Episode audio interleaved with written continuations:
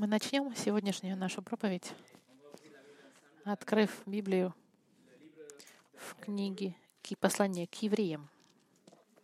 Послание к евреям, первая глава.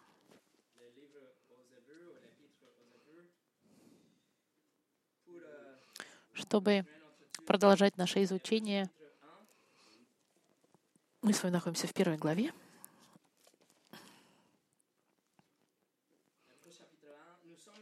Мы, как помните, в последней части нашей серии Божественной природы Христа мы изучаем, что Библия, апостолы и другие говорили в отношении Иисуса.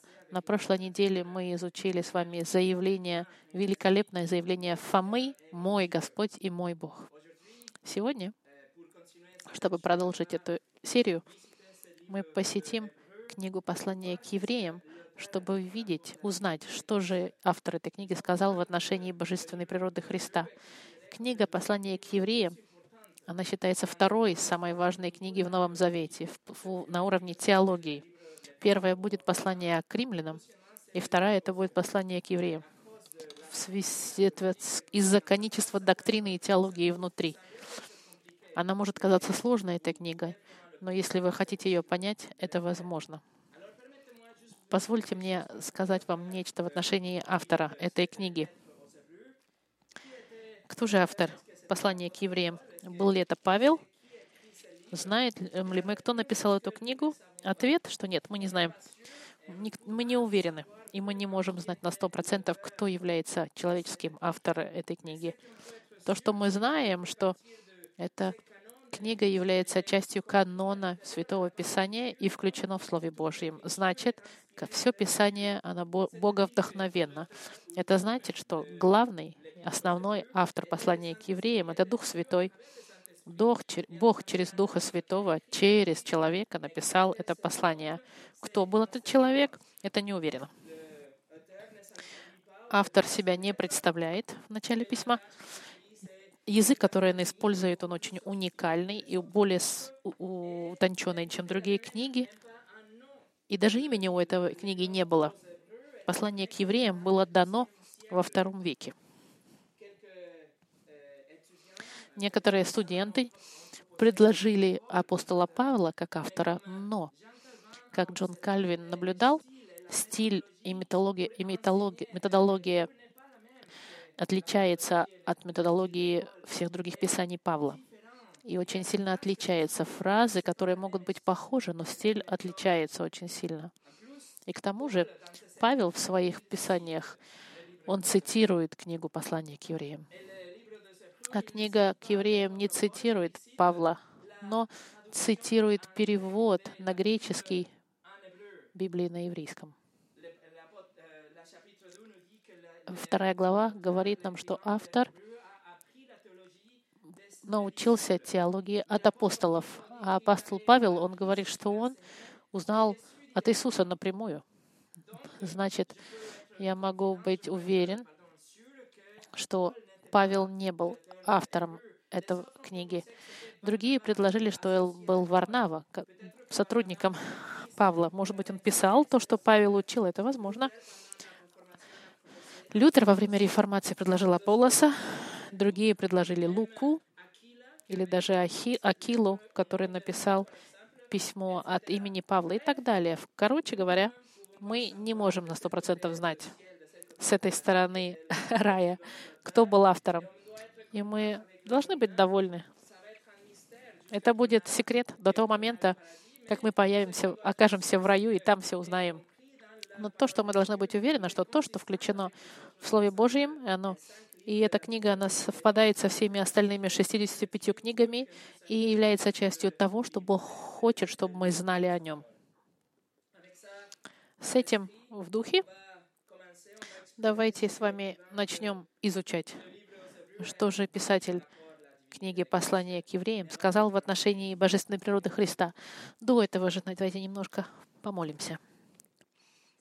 Господь, мы благодарим Тебя за Слово Твое и за то, как Ты невероятным образом вдохновил и принес автора каждой книге написать то, что Ты хотел, чтобы они написали, и как Ты сохранил всю эту книгу через все времена, чтобы мы могли сегодня открыть ее и почитать, и понять Слово Твое, послание, которое хотел Ты донести до нас. Пожалуйста, Господь, благослови проповедь Слова Твоего и проговори к нам через Духа Твоего и покажи нам божественную природу Твоего Сына, чтобы слава была воздата вся Ему именем Христа. Аминь. Послание сегодняшнее называется послание к евреям говорят о, о, сла, о, о свете славы Божьей. Когда вы начинаете изучать эту книгу, нужно обратить внимание, что автор не сдерживается, чтобы сразу же показать божественную природу Христа. Начиная с первого-второго стиха, который мы с вами изучим, он мгновенно только говорит о божестве Христа. И я приглашаю вас прочитать со мной первую главу с первой по третий стих. Наш текст сегодняшний. Бог, многократно и многообразно говоривший издревле отцам в пророках, в последние дни эти говорил нам в Сыне, которого поставил наследником всего, через которого и века сотворил. Сей, имеется в виду Сын, будучи сиянием славы и образом ипостаси Его, и держа все словом силы своей, совершив собой очищение грехов наших, воссела десную престола величия на высоте, будучи столько превосходнее ангелов, сколько славнейшее пред ним наследовало имя.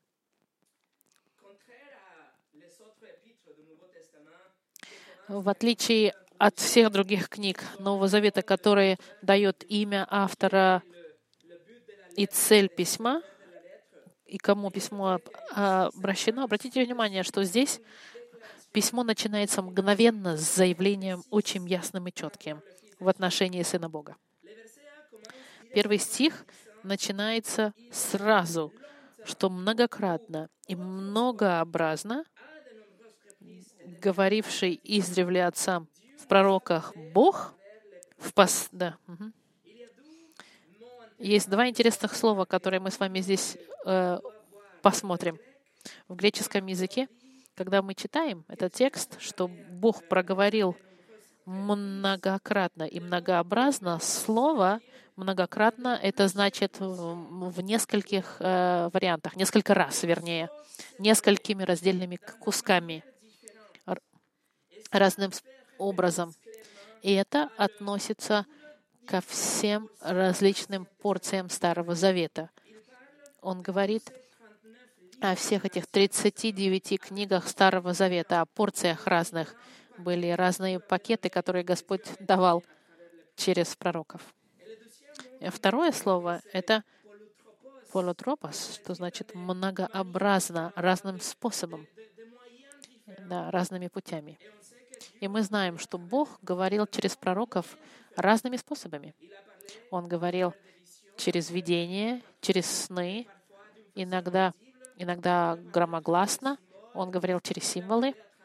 Он говорил через поэзию, через истории, давал свой закон, чтобы сказать, что Он хочет от нас. Бог проговорил разными пакетами и разными порциями в каждой книге Старого Завета и, и разными способами.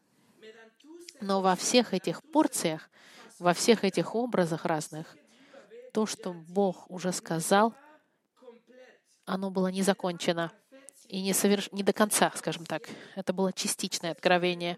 То, что мы называем прогрессивное откровение. Это значит, вся правда, которую Бог хотел поделить с нами, она не содержалась в одной книге бытия, нет. Это значит, что то, что хотел Бог сказать, и не в книге Исхода, во второй книге, нет. И даже не в Исходе и не в Бытие, нет. Вся правда не только в книге Псалмов, нет. Но каждая часть Писания — это была порция, которая дополняла предыдущее откровение, чтобы предыдущее откровение было более полным. И Бог потихоньку раскрывал себя яснее и яснее каждый раз, когда Он давал откровение а потом, когда Он дал свой план для спасения для человечества. Поэтому полное откровение Бога, оно не было дано сразу. Нет, это полное собрание всех откровений в Его Слове дает нам то, что Бог хотел нам сказать. Но сейчас послание к евреям нам говорит, что в последние дни Он проговорил к нам в Сыне через одного человека. Закончились все другие откровения. Откровения в разных, э, разными способами, через разных пророков. Все закончилось, прекратилось, и теперь Бог к нам проговорил через одну личность, которая является Его Сыном, Иисусом Христом. Как Чарльз Спurgeon сказал, что Бог оставил лучшее напоследок. Пророки были благословенной формой связи. Теперь же настолько более уверенно, настолько более снисходительно и сострадательно Бог проговорил к нам через своего Сына. Со всем этим, как, э, включение, э, как вступление, то, что я хотел вам э, сказать сегодня, давайте посмотрим второй и третий стих и найдем 10 характеристик, 10 пунктов, которые автор послания к евреям говорит нам в отношении божественной природы Христа. Я вам дам их. Мы посмотрим Спаситель, Сын, послание, наследник, сотворец, э, сияние, э, образ, поддержка, спаситель и великолепие. Это, эти стихи из 2 и 3 стиха говорят нам об э, Христе. Первое мы посмотрим Спаситель, Мессия. Посмотрите второй стих. Бог в последние дни эти говорил к нам в Сыне. Пауза. Такое же качество, как Бог, в таком же качестве, как Господь говорил через Моисея или через Давида, и таким же способом и с такой же э, с такой же вестностью Иисус проговорил через Сына Своего Иисуса Христа. Конечно, откровение через Христа, оно более чистое, потому что это Бог говорит напрямую, потому что Иисус, Он один с Отцом. Воля Отца и воля Сына, они одна, одна. И когда Бог говорит через Иисуса, Он говорит сам. Иисус — это Бог во плоти. Но теперь посмотрите на вот эту фразу, которая говорит «в последние дни» эти Я вам объясню, что в последние дни это говорит нам о Спасителе. Почему? Почему автор послания к евреям выбрал в последние дни эти? Дайте я вам зачитаю то, что Еремия, 33 глава, нам сказал в 14 стихе. «Вот наступят дни, когда Господь, говорит Господь, когда я выполню то доброе слово, которое изрек о доме Израилевом и о доме Иудином. В те дни и в то время взращу Давиду отрасль праведную и будет производить суд и правду на земле.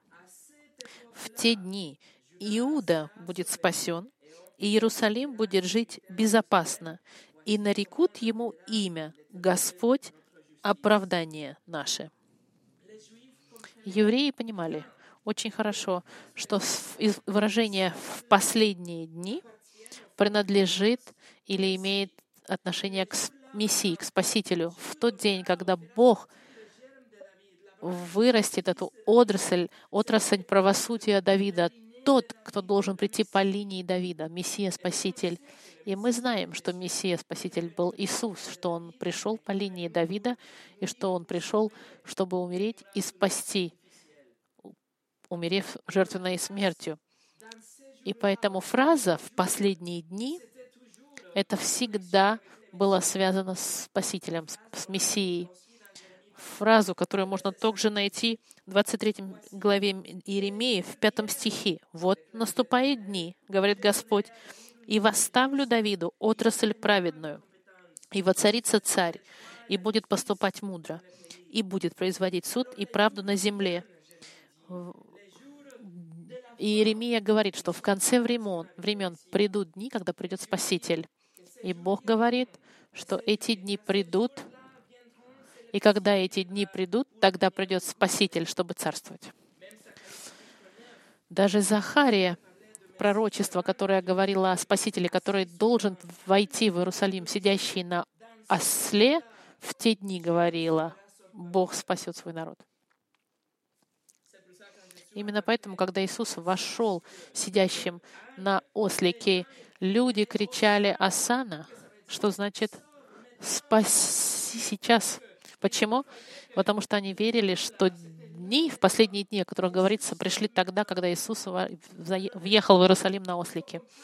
И нужно понять, что евреи понимали выражение «в последние дни», в будущие дни как дни, когда придет спаситель, Мессия, Спаситель. Именно поэтому послание к евреям в этом стихе, когда мы читаем, что в последние дни эти проговорил, то, что хочет сказать автор, он признает и заявляет, что в дни с Мессии они пришли. Что эпоха Мессии, время Мессии уже пришло, потому что Мессия уже пришел и Мессия уже инаугурировал последние дни. Первое, что мы видим, значит, здесь, что выражение «в последние дни» они напрямую связаны со Спасителем, с Мессией. И подтверждают, что это говорится об Иисусе, давно ожидаемый Мессия, Спаситель, о котором заявляли пророки издревле. Второе — Сын во втором стихе, теперь смотрите, что Бог в последние дни эти проговорил нам в Сыном, в Сыне. Период Спасителя уже пришел, а теперь Бог к нам говорит через Сына. Это значит, что Спаситель, о котором говорилось, и тот, который начал последние дни, это Сын. Это значит, что Сын Спаситель имеет ту же самую природу, как Отец. Он равен Отцу, он объединен с Отцом. Быть Сыном Божьим — это значит иметь ту же самую природу, что и Бог. Быть Сыном Божьим — это значит Божьим. Это подтверждает об однородной природе Отца и Сына.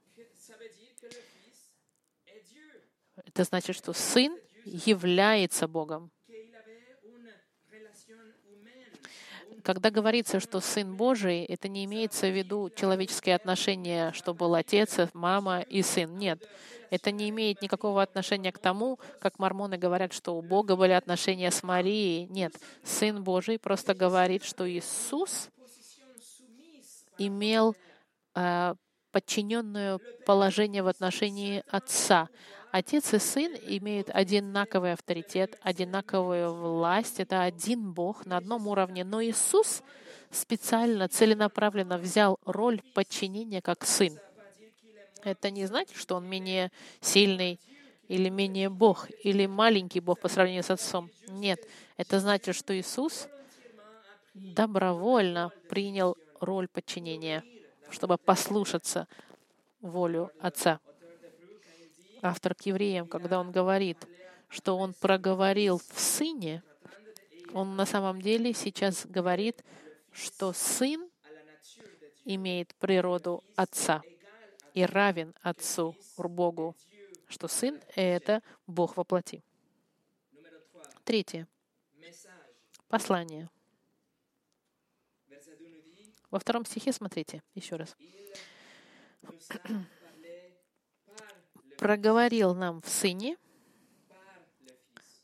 в Сыне, в Сыне. Лучшим способом перевести из греческого будет «Он нам проговорил», так и есть, как в русском, в Сыне, потому что во французском он говорит «через Сына». Текст написан таким образом, что Сын не пришел с посланием, которое Отец ему дал. Нет, это не значит, что Сын был просто посланником, чтобы передать то, что услышал от Отца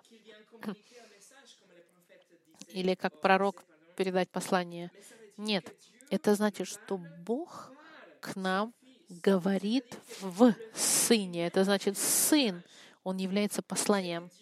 То, что Бог хочет, чтобы мы знали, это Иисус. Иисус — это послание от Бога. Иисус — это откровение полное Бога. Не только Он послание, но Он еще и последнее послание, послание последних времен.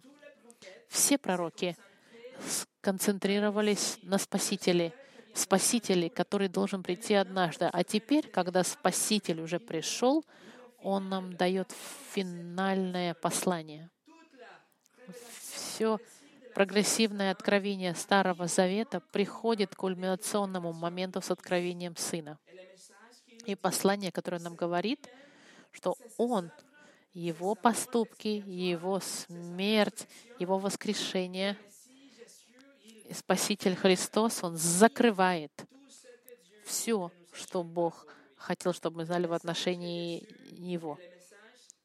Иисус — это послание, которое останавливается на Иисусе. Все, заканчивается. Послушайте, или как Джон МакАртур хорошо описал это. Ною было открыто место откуда должен появиться Спаситель. Аврааму была открыта нация Спасителя, Иакову — род Спасителя, Давиду и Исаии — семейство, откуда придет и Спаситель, Михею — город, в котором он должен был рожден, Даниилу — время рождения, Малахии — предшественник Спасителя, Ионе — воскрешение было предсказано. И все это было частью мозаики — которая объединялась вместе. Но в Иисусе все это сложилось воедино, и все откровение стало полным и законченным.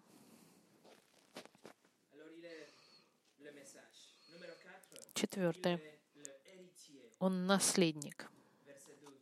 Второй стих мы видим, что Бог в последние дни эти говорил нам в Сыне, которого поставил наследником всего. Он наследник всего. Сын, Спаситель, послание. Он наследник всего. Он все, что существует, и это все принадлежит Ему. И в конце концов, все, что существует, будет под авторитетом Сына. Псалом 2, 6, 8 стих нам говорит, Бог говорит, «Я помазал царя моего над Сионом, святой горой моей, возвещу определение. Господь сказал мне, «Ты, сын мой, я ныне родил тебя. Проси у меня, и дам народы в наследие тебе, и пределы земли во владение тебе». И чтобы объяснить вам контекст Псалма 2, Псалом нам говорит, что неважно все, что мир делает, чтобы попытаться достичь до Бога или изменить план Бога, или против плана Бога, или против морали Бога. Псалом 2 нам говорит, что Бог, Он уже предусмотрел путь, и независимо от того, что делают нации и народы, Бог уже решил и своего царя поставил в Иерусалиме, и, и царь этот — это Спаситель, Мессия Иисус Христос, о котором Бог говорит, «Ты, сын мой,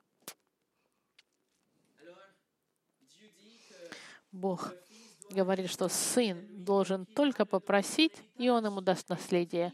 И он нам говорит, что является его наследием. Все нации и народы до пределов земли, все будут во владении сына. Псалом 89 нам говорит, и 88 вернее, нам говорит, «И я сделаю его первенцем превыше царей земли». Бог уже решил, что Иисус выше всех царей земли. И когда мы, и когда я зачитал, что он был первородным, мы не говорим, что он был рожден в хронологическом смысле. Мы знаем, что Иисус был вечен, и он никогда не был сотворен. Нет, он был он был э, воплощен как малыш. Об этом имеется в виду.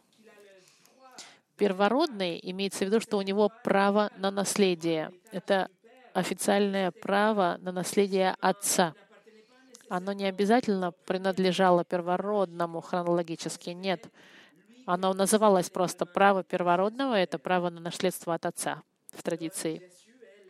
Иисус, Он наследник всего. Дайте я вам покажу нечто интересное. Давайте посмотрим с вами в пятой главе книги Откровения. Откровение, пятая глава. Давайте пойдем туда вместе. Мы с вами видели это с Джоном, но я хочу вам напомнить, потому что это нам говорит как раз-таки о наследстве. Иоанн видит сейчас будущее, и он принимает откровение от Бога, и он видит кого-то, сидящего на престоле, Бога, и у него свиток. И у этого свитка семь печатей. И этот свиток или эта книга, это, это как бы право собственности на землю. Это как бы официальное наследование земли. И интересно, друзья мои, знать, что в те времена, когда писался э, Новый Завет, римский закон говорил, что нас, нас, как бы завещание должно было быть закреплено семью печатями. Каждый раз, когда вы раскручиваете сверток и вы раскрываете каждую из этих печей, вы все больше и больше получаете то, что ваш отец вам хотел дать как наследие. С 1 по 5 стих 5 главы почитаем. «И видел я в правой руке у сидящего на престоле книгу, исписанную внутри и наружу, запечатанную семью печатями. И видел я ангела сильного, провозглашающего громким голосом, кто достоин раскрыть эту книгу и снять печати ее. И никто не мог ни на небе, ни на земле, ни под землей раскрыть эту книгу, ни посмотреть на нее. Я много плакал о том, что не нашлось никого достойного раскрыть и читать эту книгу, и даже посмотреть на нее. И один из старцев сказал мне, «Не плачь, вот лев из колена Иудина, корень Давидов, победил и может раскрыть эту книгу и снять семь печатей». И мы знаем, друзья мои, что лев колена Иудина, корень Давидова, это был Иисус. Он приходит на сцену, приближается к трону Бога, и Бог дает эту ему книгу завещания на землю. И Иисус приближается, и в седьмом стихе, смотрите, и он принял и взял книгу из правой руки сидящего на престоле. Бог, сидящий на престоле, отдает право владения и всего того, что существует Иисусу как наследнику, как его наследие — и потом, как вы знаете, в шестой главе Откровения Иисус начинает открывать эту книгу и, рас, и раскрывать эти печати, и с каждой печатью раскрытой суды падают на землю. И одновременно Иисус берет во владение то, что ему принадлежит по праву. До того момента, как в восьмом главе, когда седьмая печать открыто. И потом в 11 главе, посмотрите, 11 глава, 11 глава, 15 стих. «И седьмой ангел вострубил, и раздались на небе громкие голоса, говорящие, «Царство мира сделалось царством Господа нашего и Христа Его, и будет царствовать во веки веков». И вот земля принадлежит полностью. Все принадлежит Христу. И если вы дитя Божье, и если вы рождены свыше, книга к римлянам, в 8 главе нам говорит, что вы тоже унаследуете вместе со Христом. Даже Иисус говорит в своих проповедях в 5 главе к Матфею, что мы сонаследуем землю с Ним. Он — наследник. Пятое. Он Творец, Создатель. Возвращаемся к наш текст послания к евреям. Иисус — Творец, Создатель. Второй стих.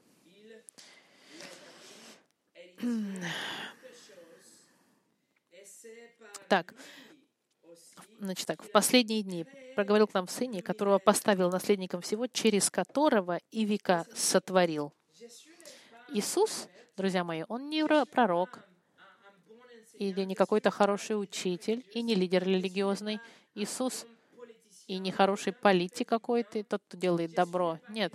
Иисус не просто доб- добрым был парнем, которым делал чудеса. Иисус, здесь нам сказано, Он спаситель, Сын, Он послание Бога, Он наследник Божий, но Он и Творец, Создатель. Обратите внимание, через которого и века сотворил. Наш перевод на французский говорит, что Он Вселенную сотворил. В других переводах сказано «мир сотворил». Но я вам хочу немножко а, слово, когда было использованное для планеты, это космос. Космос — это значит планета Земля. Здесь использовано слово «айонас», что значит «века». Века, времена, все время.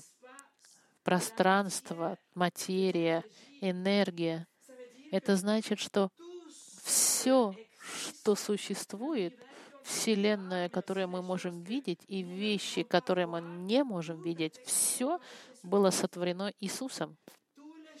Все, все вещи, которые заставляют работать Вселенную так, как мы знаем, они были созданы Христом.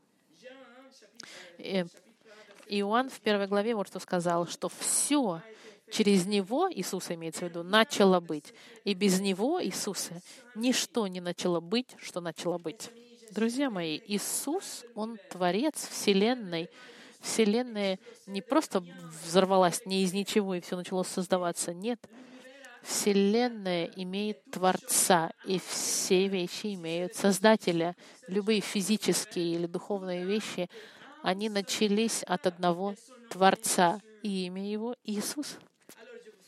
И я вас приглашаю в следующий раз, когда вы будете смотреть на Луну, не благодарите Луну или мир, когда вы будете смотреть красивый закат, не думайте, что это мать природа, которая это сотворила.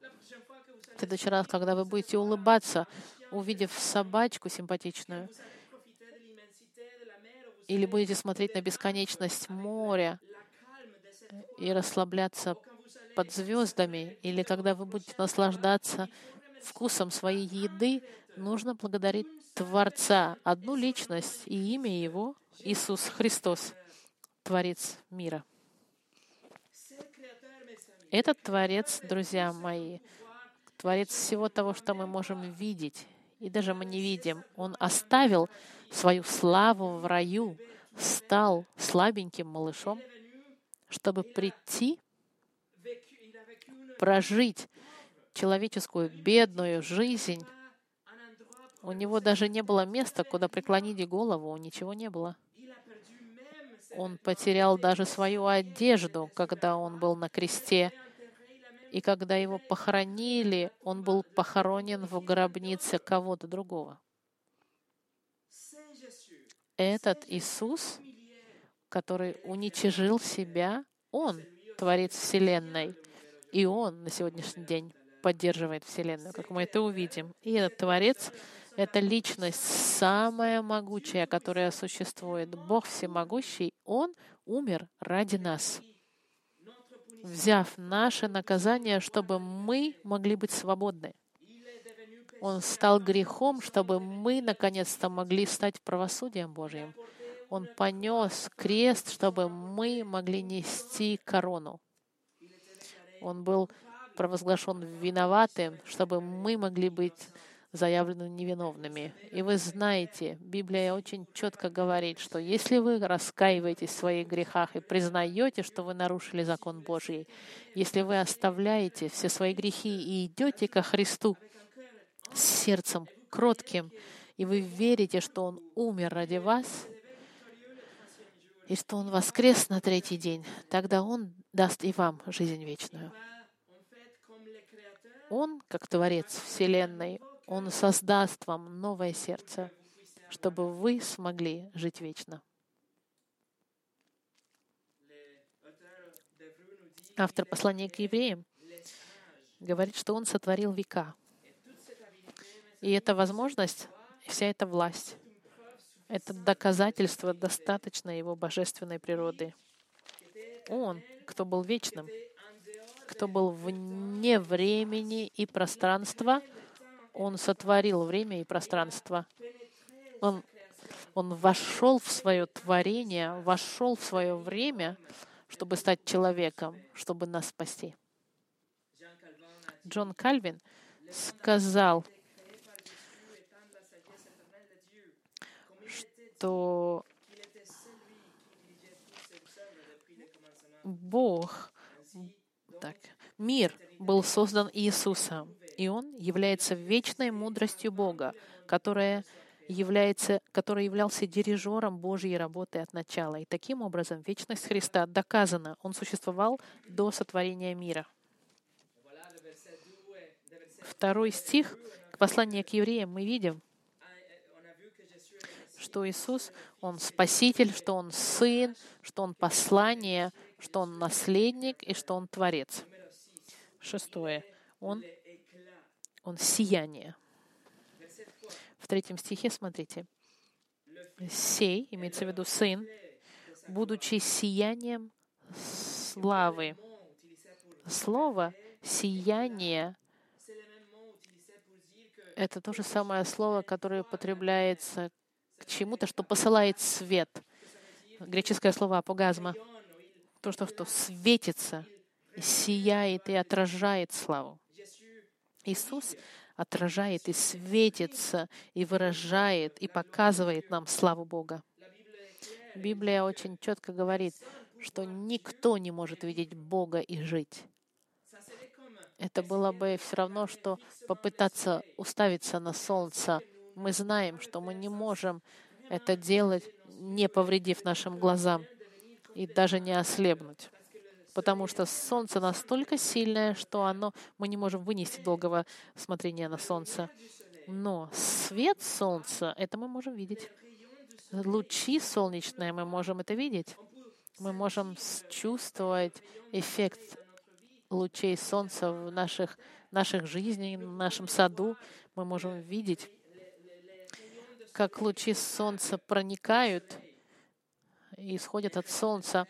Эти лучи, они не являются солнцем, но они отражают природу солнца.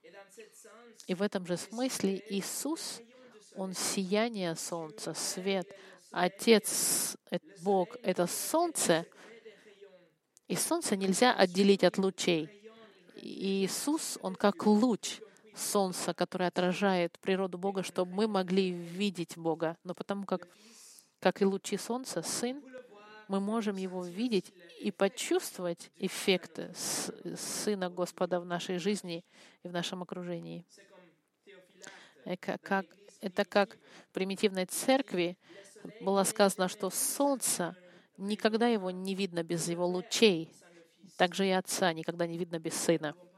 Мы не можем разделить. Сын отражает Отца, а Отец дает славу Сыну. Седьмое образ. Образ. В третьем стихе. «Сей, сын, будучи сиянием славы и образом ипостаси его». Автор послания к евреям продолжает бомбардировать нас этими божественными качествами. И третий стих нам уже дал нам все, чтобы подчеркнуть божественную природу Христа, а он продолжает, продолжает бомбардировать читателей этими качествами Христа. И в этом третьем стихе мы видим это интересное выражение, что он образ ипостаси. Это как печать природы Божией, выражение личности Бога, выражение сути. Слово образ ипостаси — это значит точная копия. Он как отпечаток или как, или как печат на монете, как делается, когда гравюра, как статуэтка, как четкая копия чего-то. Если вы хотите понять, что Иисус, Он был лучом солнце, а Бог был солнцем, здесь он нам говорит, что Иисус — это как печать солнца, солнце, сам солнце, само солнце. Он не просто луч от солнца, он точная копия солнца.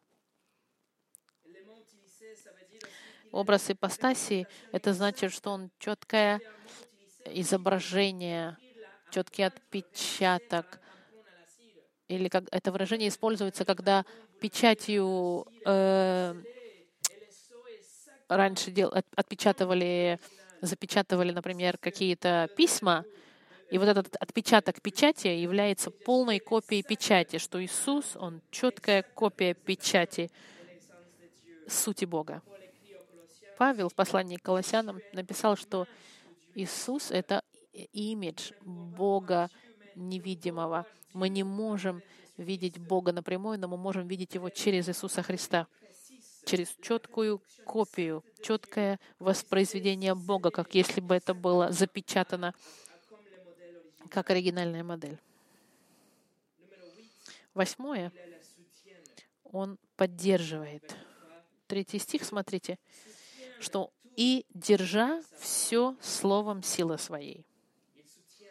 Он держит все словом силы своей. Автор послания к евреям нам говорит, что не только Иисус все сотворил в прошлом, не только Он все унаследует в будущем, но в настоящее время и сейчас Иисус Христос все держит, поддерживает и сохраняет все. Это постоянное действие. И причина, по которой Вселенная сегодня находится в порядке, имеется в виду законы физики все время работают, и, и почему сезоны не прекращаются, и почему растения растут все время весной. Причина, по которой все работает, и почему атомы в этом здании не взрываются мгновенно в ядерном взрыве, Почему мы можем использовать закон аэродинамики, чтобы летать в самолете?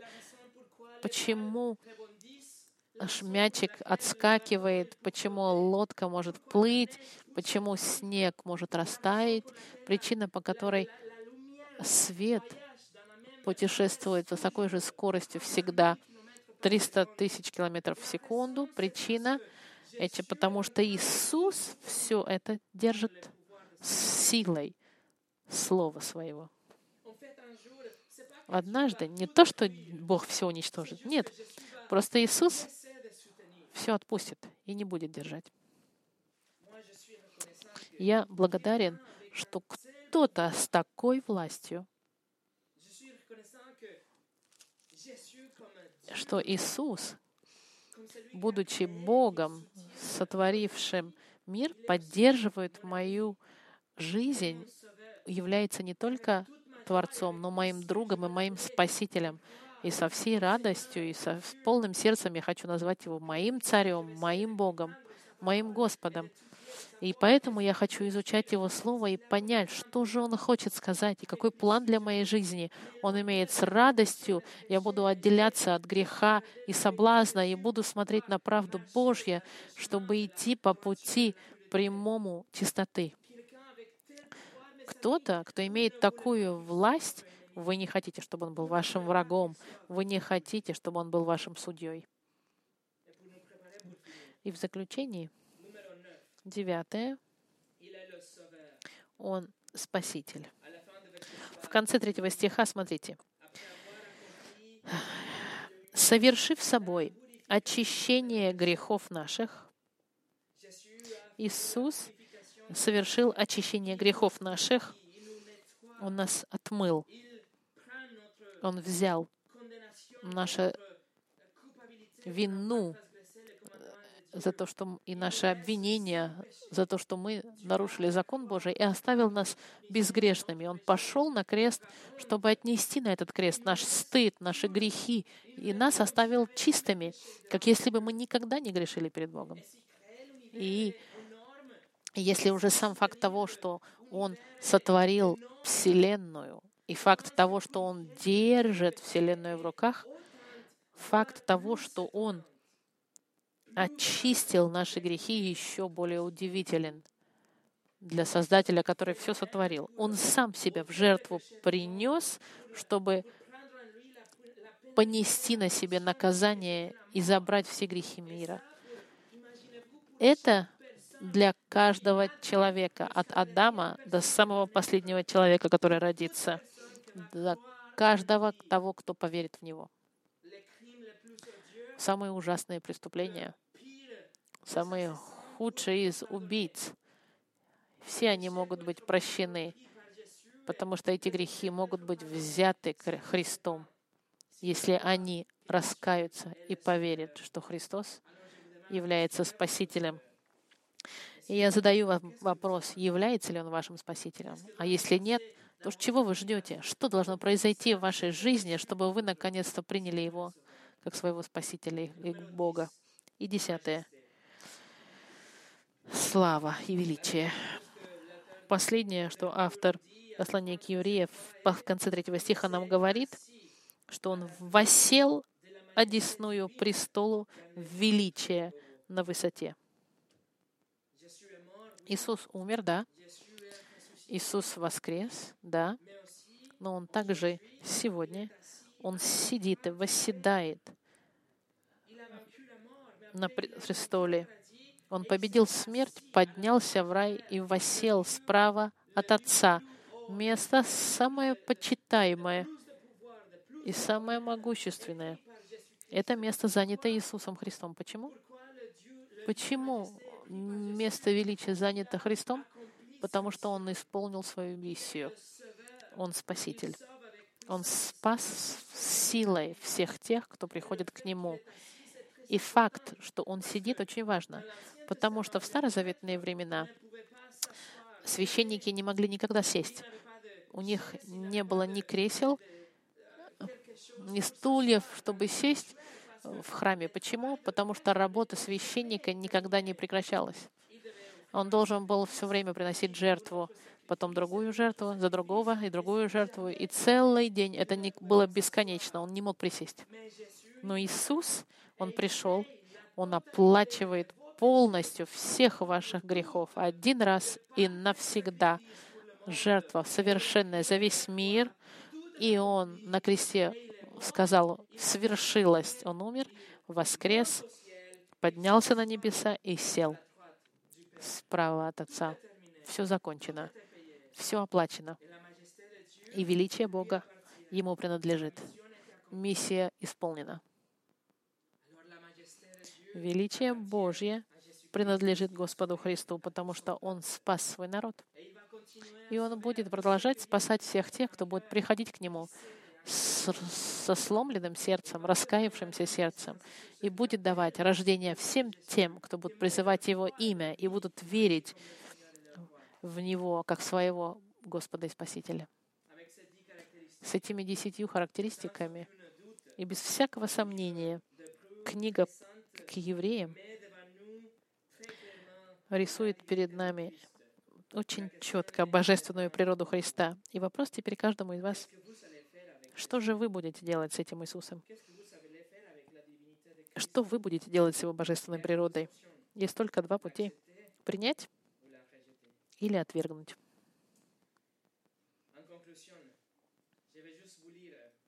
Я хочу вам зачитать в заключение одну цитату. И этим мы закончим. Видишь ли, дорогой друг, как славен был его оригинал — выраженный образ или образ ипостаси личности Отца. И как Он низко унизился, чтобы очистить наши грехи, и сам, используя свое тело для исполнения этого, через свои страдания забрал нашу вину. Он и не нам служил, а себе. Как удивительна Его любовь! Потому что затем, увидев славу, пришедшую после стыда, он восел свыше по правую руку величия Бога. Иди за Ним, верующий, следуй за Ним глазами своей веры, и пусть душа твоя, любящая, следует за Ним вверх. И когда ты увидишь его, скажи, «О мой Бог и мой Господь!» И знай, что все, что Он сделал, и все, чем Он является, Он сделал это ради тебя. Помолимся.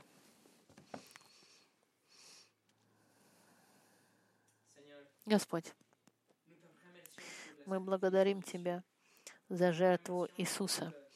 Мы благодарим Тебя за Его божественную природу, и мы благодарим Тебя, потому что Творец, Создатель, стал человеком. Тот, кто держит все в своих руках, стал грехом ради нас. Мы благодарим Тебя, потому что тот, кто был посланием, нам дал жизнь, не только послание, но и свою жизнь отдал нам. Мы благодарим Тебя, потому что Он понес все грехи мира и дал нам вечную жизнь. И, и создает в жизни людей раскаяние, Господь, чтобы мы могли понять эту вечную жизнь. Спасибо, что Ты даешь нам Духа Святого, чтобы познавать Тебя, исследовать за Тобой, чтобы познавать Тебя больше и больше, и удаляться от греха и приближаться к Слову Твоему. Господь, я прошу, чтобы божественная природа Христа была для нас укреплением, чтобы мы могли пасть на колени и заявить, что Господь, мы любим Тебя, Ты Господь, Ты Царь и наш Бог. Помоги нам, Господь, никогда не потерять эту перспективу и это очарование Твоим Сыном, чтобы мы могли всегда прийти к Нему как к нашему Богу и Спасителю тот, который является сиянием славы Твоей. Именем Христа. Аминь.